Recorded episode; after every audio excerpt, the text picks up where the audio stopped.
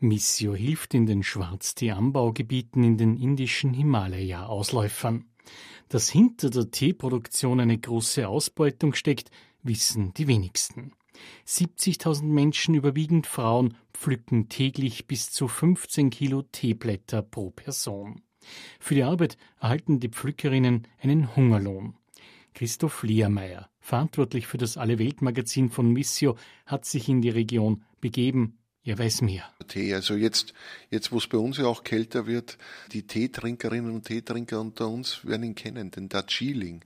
Das ist wahrscheinlich der, der bekannteste und auch wenn man auf den Preis schaut, der teuerste, einer der teuersten Tees der Welt, wächst im Himalaya, in den Ausläufern des Himalaya. Ich bin darauf gefahren auf 1500, 2000, 2500 Meter. Was ich vorher nicht gewusst habe, Tee wächst ja bei weitem nicht überall. Er braucht ganz spezielle äh, Bedingungen. Ideal, gern hat der Tee so zwischen 18 und 30 Grad maximal und beständiger Niederschlag. Also es muss mindestens soll einmal am Tag regnen.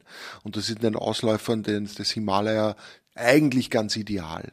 Das zweite, was ich von dem man eigentlich annimmt, wenn man jetzt Teetrinker, Teetrinkerin ist und, und zum Beispiel gern diesen Darjeeling trinkt, ja, gibt's, gibt's in grün und schwarzer Form und eigentlich sehr viel Geld dafür zahlt, wird man sich denken, dass die Menschen, die dort arbeiten und diesen Tee pflücken, auch ein gutes Auslangen finden. Und da beginnt dann die Geschichte, die ich in der Alle Welt erzähle, die ich dann die dunkle Seite des schwarzen Tees genannt habe. Die Pflückerinnen, und es sind fast ausschließlich Frauen, sind ausgebeutet in einer Art und Weise, wie man es nicht für möglich halten würde bei einem Tee, der in unseren Breiten so hohe Preise erzielt. Äh, man muss sich das so vorstellen, das ist ja eigentlich auch eine moderne Form der Leibeigenschaft auf vielen dieser Plantagen. Die wohnen in Hütten, die, die den äh, Plantagenbesitzern gehören, bekommen umgerechnet an die zwei Euro am Tag.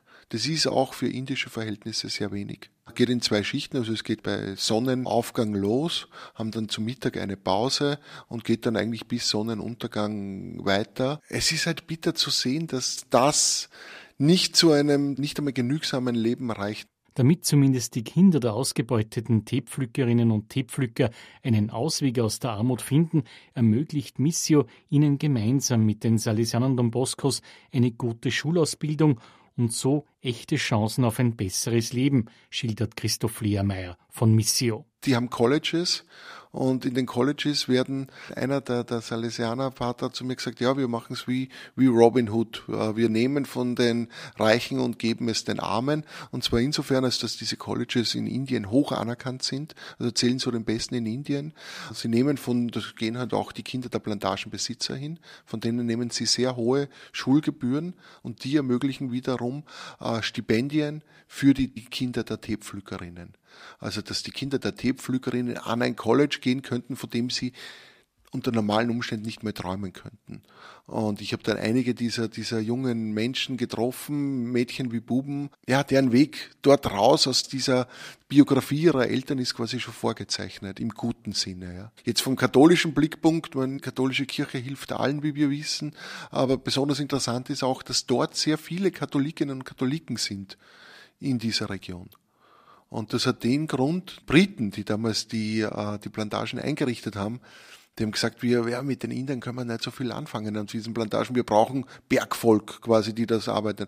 Haben sehr viele aus Nepal geholt, damals. Und die sind bis heute in den nächsten Generationen geblieben.